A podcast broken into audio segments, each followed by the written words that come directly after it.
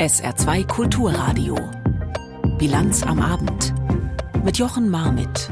Herzlich willkommen. Bis 18 Uhr haben wir unter anderem diese Themen für Sie umstrittene Modernisierung. Der Bundestag beschließt das neue Staatsangehörigkeitsrecht. Tauwetter in Deutschland. Die Regierung schiebt die Haushaltskuh 2024 vom Eis. Und Fortschritt oder rückwärtsgewandt. Was hat das Weltwirtschaftsforum gebracht? Das deutsche Staatsangehörigkeitsrecht. Nicht nur ein kompliziertes und langes Wort, sondern es ist kompliziert und längst nicht mehr zeitgemäß. Das ist schon länger bekannt, aber erst die Ampelregierung hat sich mit neuen Gesetzen nun aufgemacht, daran etwas zu ändern. Tenor, der Zugang soll erleichtert werden und damit auch die Integration beschleunigt. Ein Faktor, die Mehrstaatigkeit. Die Gesetzpläne wurden heute mit knapper Mehrheit im Bundestag beschlossen. Markus Sambale. Es prallen zwei Weltbilder aufeinander. Ausländern einen schnelleren Weg zum deutschen Pass zu ermöglichen, das ist aus Sicht der Ampelkoalition lange überfällig, um ein modernes Einwanderungsland zu werden. Für CDU, CSU und für die AfD dagegen ist es ein Schritt genau in die falsche Richtung. Sie beklagen eine Verramschung der deutschen Staatsbürgerschaft. Innenministerin Nancy Faeser von der SPD hatte ihr Gesetz vor der Debatte im Bundestag nochmal ausdrücklich verteidigt. Es braucht eine Wertschätzung für die Menschen, die hier in unser Land kommen und mit dazu beitragen, dass unsere Gesellschaft funktioniert. Ausländer, die gut Deutsch sprechen, einen Job haben und keine schweren Straftaten begangen haben, sollen künftig schneller einen deutschen Pass bekommen können. Darin sieht die Integrationsbeauftragte Riem Alabali Radovan ein wichtiges Signal für Vielfalt und Offenheit. Erst recht jetzt, nachdem ein Treffen von Rechtsextremen und AfD-Politikern in Potsdam bekannt geworden ist, auf dem Vertreibungspläne diskutiert wurden. Spätestens seit letzter Woche ist wirklich jedem und jeder klar geworden, dass es Kräfte gibt, auch in diesem Parlament, die dieses Deutschland abschaffen wollen. Viele Menschen mit Zuwanderungsgeschichte hätten deshalb Angst, berichtet die SPD-Politikerin im Bundestag. Umso wichtiger sei das neue Staatsangehörigkeitsrecht. Das sieht weiter eine strenge Prüfung vor, bevor jemand den deutschen Pass bekommt. Darauf weist Stefan Thome von der FDP hin. Dazu gehört ein Bekenntnis zur Demokratie und zum Grundgesetz und ganz konkret noch eine weitere Hürde. Menschen, die antisemitische, rassistische, menschenfeindliche Straftaten begangen haben, können eben nicht Deutsche werden. Scharfe Kritik kommt trotzdem aus der Opposition. So spricht der CDU-Innenpolitiker Alexander Trom vom Gesetz mit den weitreichendsten negativen Folgen in dieser Wahlperiode. Der CDU-Abgeordnete beklagt, dass die Frist zur Einbürgerung von bislang acht Jahren verkürzt wird. Je kürzer die Fristen sind, mit fünf oder gar drei Jahren kann noch keine Verwurzelung in unserem Land stattgefunden haben. Je kürzer die Fristen sind, desto höher das Risiko für unseren Staat. Der AfD-Innenpolitiker Christian Wirth spricht von Turbo-Einbürgerungen und beklagt, die stolze Staatsbürgerschaft soll verramscht werden an quasi alle, die sich fünf bis zwei, drei Jahre in Deutschland aufgehalten haben. Neben der schnelleren Einbürgerung gibt es eine weitere wichtige Änderung, die vor allem von der Unionsfraktion kritisiert wird. Wer Deutscher wird, muss seinen bisherigen Pass künftig nicht mehr abgeben. Eine doppelte Staatsbürgerschaft ist dann nicht mehr nur für EU-Bürger und als Ausnahme, sondern grundsätzlich möglich. Veränderung und Modernisierung eine umstrittene Angelegenheit. Das gilt auch für das neue Staatsangehörigkeitsrecht. Ist es gelungen? Bianca Schwarz kommentiert. Wenn Sie mich vor einem halben Jahr gefragt hätten zu meiner Meinung über die Reform des Staatsangehörigkeitsrechts, dann hätte ich das zugegebenermaßen da schon richtig und überfällig gefunden. Ich hätte auch ein paar gute Argumente parat gehabt, die heute immer noch gelten, aber an diesem Tag heute will ich nicht argumentieren. Denn der Unterschied ist, Heute ist öffentlich bekannt, dass AfD-Bundestagsabgeordnete zusammen mit Rechtsextremen die Zwangsabschiebung von Millionen Menschen mit und ohne Migrationshintergrund geplant haben. Deswegen ist große Angst in den betroffenen Communities ausgebrochen, wo Menschen, die teils seit Jahrzehnten hier leben und Deutschland als ihre Heimat betrachten, plötzlich beim Abendbrot überlegen, wo sie denn hingehen, wenn sie dieses Land verlassen müssen dass sie diese Angst aushalten müssen. Deportationsangst in diesem Deutschland. Das ist ein Armutszeugnis. Ich schäme mich dafür. Aber heute wurde an diese Menschen ein Zeichen gesendet mit der Reform des Staatsangehörigkeitsrechts. Es geht um bis zu fünf Millionen Menschen, die von der Reform profitieren könnten. Das sind bis zu fünf Millionen Menschen, denen wir nach diesen rechtsradikalen Horrormeldungen vielleicht ihre Angst ein Stückchen nehmen können. Und deshalb gibt es in diesem Kommentar von mir keine Argumente, sondern eine Frage. Wofür wollen wir als Deutsche stehen? Ich möchte für ein selbstbewusstes Deutschland stehen und sagen, wer sich an unsere Spielregeln hält, darf auch voll und ganz mitspielen. Wer sich zu unseren Werten bekennt, den oder die verteidigen wir. Wer sich an unsere Gesetze hält, wird ein Teil von uns. Und wer das nicht tut, uns auszunutzen oder zu gefährden versucht, hat in diesem Land nichts verloren. Dass wir den Zugang zur Staatsbürgerschaft nach wie vor streng überwachen, aber trotzdem für die Richtigen erleichtern, ist der genau richtige Weg. Die Meinung von Bianca Schwarz aus dem Hauptstadtstudio der ARD in Berlin. Sie hören SA2 Kulturradio mit der Bilanz am Abend. Stichwort Jahreshaushalt 2024. Den Streit um den Bundesetat haben wir ja nun zu Genüge in den letzten Monaten live mitverfolgen dürfen. Auch für die Ampelregierung war das eine rutschige Angelegenheit auf knackendem Eis. Jetzt ist die Haushaltskuh wieder auf festem Boden, inklusive der Kritik daran. Michael Weidemann hat nochmal die Eckdaten und die Stimmen dazu. 477 Milliarden Euro haben sie für dieses Jahr genehmigt, die rund 50 Milliarden Euro im Klima- und Transformationsfonds nicht eingerechnet.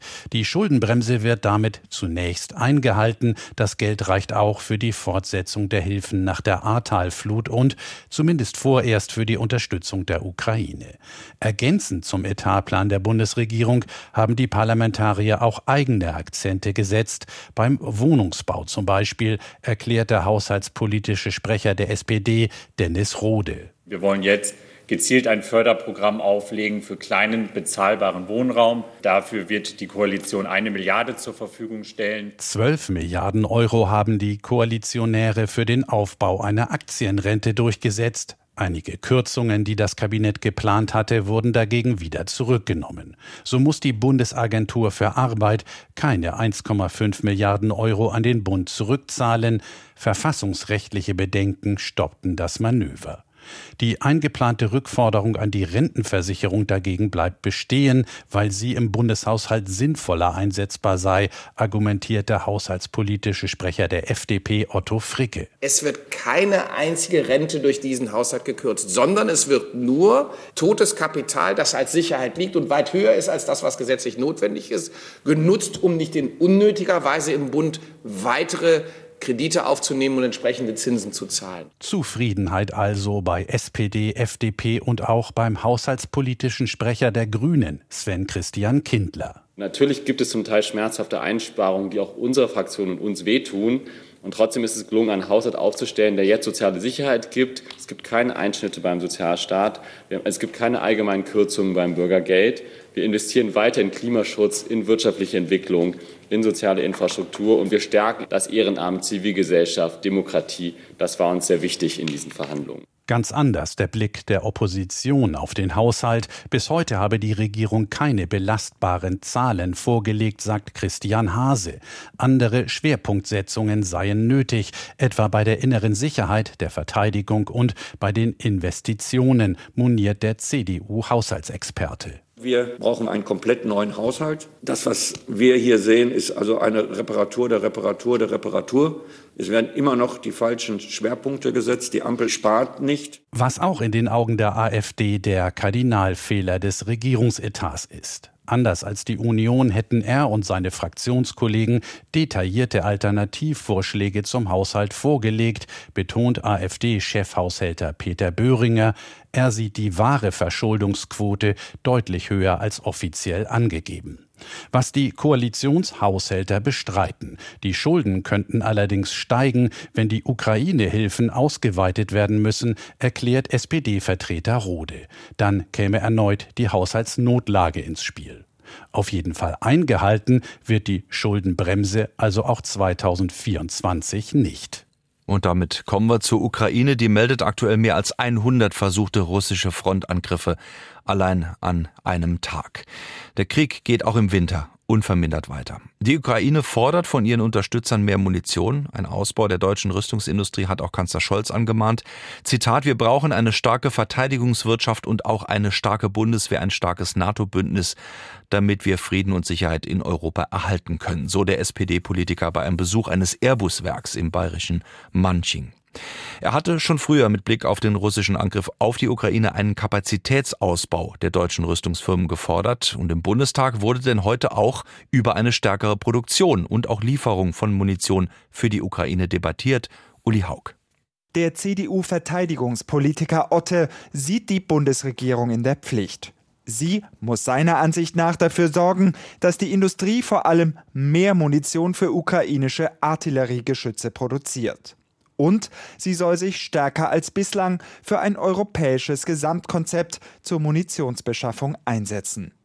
Denn die EU hatte ihr selbstgesetztes Ziel, innerhalb eines Jahres eine Million Schuss Artilleriemunition an die Ukraine zu liefern, weit verfehlt. Verteidigungspolitiker der Ampelfraktionen wiesen die Kritik der Union zumindest in Teilen zurück. Man habe bereits neue Strukturen geschaffen und Lieferverträge geschlossen, sagte der SPD-Verteidigungspolitiker Weingarten. Er kritisierte wiederum CDU-Landespolitiker, die in Sachsen und Nordrhein-Westfalen den Bau und die Erweiterung von Munitionsfabriken blockieren würden. AfD-Abgeordnete haben sich gegen Munitionslieferungen an die Ukraine ausgesprochen. Schätzungen zufolge soll Russland im Vergleich zur Ukraine das fünf- bis zehnfache an Munition haben, um seine Kriegsziele durchzusetzen. Damit zu einer anderen Eskalation, einer wohl dosierten, muss man sagen, was sich erstmal seltsam anhört, spielt sich aber gerade rund um den Iran ab. Raketenangriffe von dort auf Syrien, den Irak und Pakistan. Warum das Ganze? Das iranische Regime will wohl seine militärische Stärke beweisen und auch die eigene Bevölkerung beeindrucken, außenpolitisch demonstrieren, wir haben Schlagkraft, aber eben wohl dosiert. Thomas Bormann erklärt. Die Raketenangriffe waren Vergeltung für Terroranschläge im Iran. Das betont die iranische Führung immer wieder. Der Teheraner Journalist Nader Karimi Juni. Ich denke, diese Angriffe verfolgen einen doppelten Zweck. Zum einen will der Iran seine militärische Kraft zeigen und beweisen, dass der Iran sich verteidigen kann. Das soll Eindruck schaffen, auch bei den iranischen Bürgern. Und außenpolitisch will der Iran vor allem Amerika und Europa eine Botschaft senden, nämlich, dass man um jeden Preis bereit ist, ist, die eigenen Interessen auch mit militärischer Konfrontation zu lösen. Die Raketenangriffe dieser Woche waren somit eine Demonstration der militärischen Stärke. Eine Rakete schlug in Idlib im Norden Syriens ein, mehr als 1000 Kilometer entfernt vom Abschussort im Iran. Mehdi Bakhtiari von der iranischen Nachrichtenagentur Tasnim ordnet das ein. Diese Rakete hat eine Reichweite von über 1400 Kilometern. Und Sie wissen ja, vom Westen des Iran bis zu den besetzten Gebieten, also Israel, sind es 1100 Kilometer. Jede Rakete, die eine höhere Reichweite hat, wird von iranischen Militärexperten als Israel-Rakete bezeichnet. Eine solche Rakete also wurde nun erstmals eingesetzt beim Angriff auf das IS-Hauptquartier in Idlib in Syrien. Wenn es zu einem Angriff des Iran auf Israel käme, wäre dieser Raketentyp dafür sehr geeignet. Der Raketenangriff auf Idlib als Drohung an Israel. Das passt zur Rolle, in der sich das iranische Regime sieht, als Führungsmacht in der selbsternannten Achse des Widerstands gegen Israel. Gleichwohl bedeuten die Raketenangriffe der vergangenen Woche nicht, dass der Iran nun direkt in den Nahostkrieg eingreifen will, denn die Ziele dieser Angriffe waren vom iranischen Militär allesamt so gewählt, dass nicht mit einer Eskalation zu rechnen ist. Pakistan hatte zwar auf den Raketenangriff aus dem Iran mit einem Gegenschlag reagiert und Ziele im Iran angegriffen, der Iran reagierte darauf zurückhaltend, damit scheint der iranisch-pakistanische Schlagabtausch vorerst beendet. Und die Raketen, die der Iran nach Nordsyrien und in den Nordirak abgefeuert hatte, werden vermutlich ohne militärische Antwort bleiben, meint der Teheraner Journalist Kadimi Juni. Diese Raketen seien vor allem eine Demonstration der Macht gewesen, auch ans eigene Volk und Es ist doch klar, die Kurden dort in der irakischen Region Kurdistan werden nicht auf diese Raketenangriffe antworten. Es wird keinen Gegenschlag geben gegen den Iran und damit auch keine Eskalation. Bilanz am Abend auf SA2 Kulturradio. Viertel vor sechs haben wir es und jetzt weitere Nachrichten des Tages mit Katrin Aue. Die Lokführergewerkschaft GDL prüft das neue Verhandlungsangebot der Deutschen Bahn. Wie die Gewerkschaft mitteilt, wolle man das Angebot bewerten und dann darüber entscheiden, ob es weitere Verhandlungen gibt oder ob es wieder zu mehrtägigen Streiks kommt. Die Bahn bietet Lokführern und anderen Schichtarbeitern an, ab 2026 selbst zu entscheiden, ob sie 37 statt 38 Stunden pro Woche arbeiten oder stattdessen 2,7 Prozent mehr Geld bekommen wollen. Unabhängig davon soll es für alle zusätzlich rund 10 Prozent mehr Lohn geben. Die Gewerkschaft fordert 35 statt 38 Stunden Wochenarbeitszeit bei vollem Lohn. Daran waren die Verhandlungen bisher gescheitert. In deutschen Krankenhäusern kommt es immer häufiger zu Gewaltdelikten wie Körperverletzung und Raub. Das zeigt eine Umfrage des Spiegel bei allen Landeskriminalämtern. Bundesweit stieg die Zahl demnach zwischen 2019 und 2022 um gut 20 Prozent auf knapp 6.900 Taten. Im Saarland gab es laut Spiegel einen besonders hohen Zuwachs um 67 Prozent. Der Kulturpass für Jugendliche wird fortgeführt. Allerdings wird er auf 100 Euro halbiert. Kulturstaatsministerin Roth sprach nach der Entscheidung des Haushaltsausschusses von einer wichtigen und erfreulichen Nachricht für die Kultur und für die jungen Menschen. Den Kulturpass bekommen alle Jugendlichen, die im laufenden Jahr 18 werden. Das Guthaben kann etwa für Bücher, Kino, Konzert oder Museumstickets benutzt werden. Vergangenes Jahr gab es den Kulturpass zum ersten Mal. Im Saarland ist er allerdings weniger genutzt worden als im bundesweiten Schnitt. In Saarbrücken ist für Sonntagnachmittag wieder eine Demonstration gegen Rechtsextremismus und für Demokratie geplant. Wie die Stadt dem SR mitteilte, steht die Versammlung unter dem Motto gegen Faschismus, Populismus und Rechts. Der Umzug durch die Innenstadt soll um 14 Uhr auf dem Landwehrplatz beginnen. Laut Stadtverwaltung wurde die Protestaktion von einer Privatperson angemeldet. Erwartet werden rund 500 Teilnehmer. Bereits am vergangenen Sonntag hatten in Saarbrücken etwa 5000 Menschen an einer Demonstration gegen rechts teilgenommen.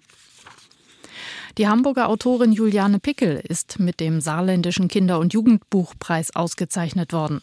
Die 52-Jährige wurde für ihren Debütroman Krummer Hund geehrt. Der Preis ist mit 2500 Euro dotiert. Die saarländische Kulturstaatssekretärin Heide bezeichnete den Roman als Werk voller großer Gefühle für junge Leserinnen und Leser.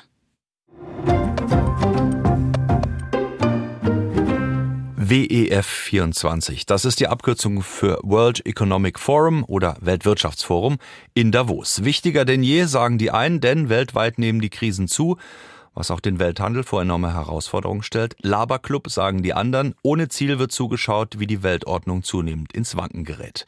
Was ist mit dem Versprechen der Globalisierung? Was mit dem Motto des WEF 24 Vertrauen wiederherstellen? Jetzt nach dem Abschluss, es kommentiert Katrin Hondel. Vertrauen wiederherstellen. Das Motto in Davos war verheißungsvoll, aber es blieb ein uneingelöstes Versprechen.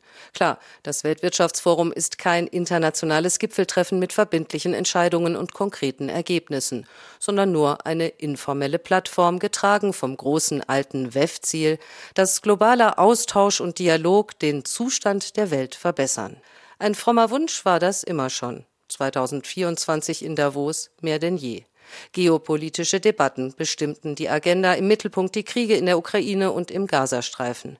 Besonders mit Blick auf den Nahen und Mittleren Osten aber klingt das schöne WEF-Motto von der Vertrauenswiederherstellung am Ende dieser Woche fast wie Hohn. In den Schweizer Bergen plauderten hochrangige Vertreter Irans und Pakistans miteinander, kurz darauf beschossen beide Länder sich gegenseitig mit Raketen. Anders als von manchen erhofft, gingen von Davos auch keinerlei Impulse für einen Friedensprozess zwischen Israelis und Palästinensern aus. Zwar forderten US-Außenminister Blinken und andere einmal mehr die Zwei-Staaten-Lösung als einzig gangbaren Weg, der saudi-arabische Außenminister stellte gar die Anerkennung des Staates Israel durch sein Land in Aussicht, Aber das WEF war noch nicht zu Ende, da teilte Israels Ministerpräsident Netanyahu mit, dass er einen palästinensischen Staat in jedem Nachkriegsszenario ablehne. Etwas deplatziert klingt auch die selbstzufriedene Mitteilung des Weltwirtschaftsforums zum Abschluss des Treffens in Davos. Die Teilnehmenden hätten neue Ideen vorangebracht, um Resilienz und Sicherheit zu erhöhen. Für den iranischen Außenminister gilt das bestimmt nicht. Er durfte auf der Davoser Bühne Israel das Existenzrecht absprechen und den Terrorangriff der Hamas als Akt der Befreiung loben. Viel kruden Quatsch erzählte auch Argentiniens Staatspräsident Milei. Der sogenannte Anarchokapitalist machte unter anderem den Feminismus für die Wirtschaftskrise verantwortlich. Beim WEF dürfen seit jeher eben grundsätzlich alle reden, auch Diktatoren oder Spinner. Und es ist mehr als fraglich, ob sich so langfristig Vertrauen wiederherstellen lässt. Den Ernst der Lage machte in Davos vor allem ein Redner deutlich, der ukrainische Präsident Zelensky. Sein Auftritt war auch eine Anklage an die westlichen Unterstützer. Nicht erst seit zwei, seit zehn Jahren kämpfe die Ukraine gegen die russische Aggression und wegen zögerlicher Waffenlieferungen habe man die Möglichkeit verpasst, die Russen schneller zurückzudrängen. Zelensky wurde in Davos mit Standing Ovations gefeiert. Europa und die westlichen Partner müssen nun beweisen, dass die Ukraine auf dauerhafte Unterstützung vertrauen kann. Denn Vertrauen wiederherstellen, das bedeutet im Kampf gegen den Aggressor Russland nicht mehr und nicht weniger als die Rettung der Sicherheit Europas. Katrin Hondel kommentierte. Jens Schmidt, so heißt der neue Hauptgeschäftsführer der Handwerkskammer Saar, der HWK Saar, seit dem 1. Januar. Nach den Ermittlungen gegen seinen Amtsvorgänger ist er nun derjenige, der bei der heutigen Jahrespressekonferenz sich selbst und die Schwerpunkte der Kammerarbeit für das gerade begonnene Jahr vorgestellt hat. Unsere Kollegin aus der SR Wirtschaftsredaktion Lisa Christel war mit dabei. Das Image der Handwerkskammer verbessern, die Fachkräftesicherung im Saarhandwerk vorantreiben und die Interessenvertretung ausbauen. Das seien laut Jens Schmidt, dem neuen HWK-Hauptgeschäftsführer, die übergeordneten Ziele der Kammerarbeit der nächsten Monate.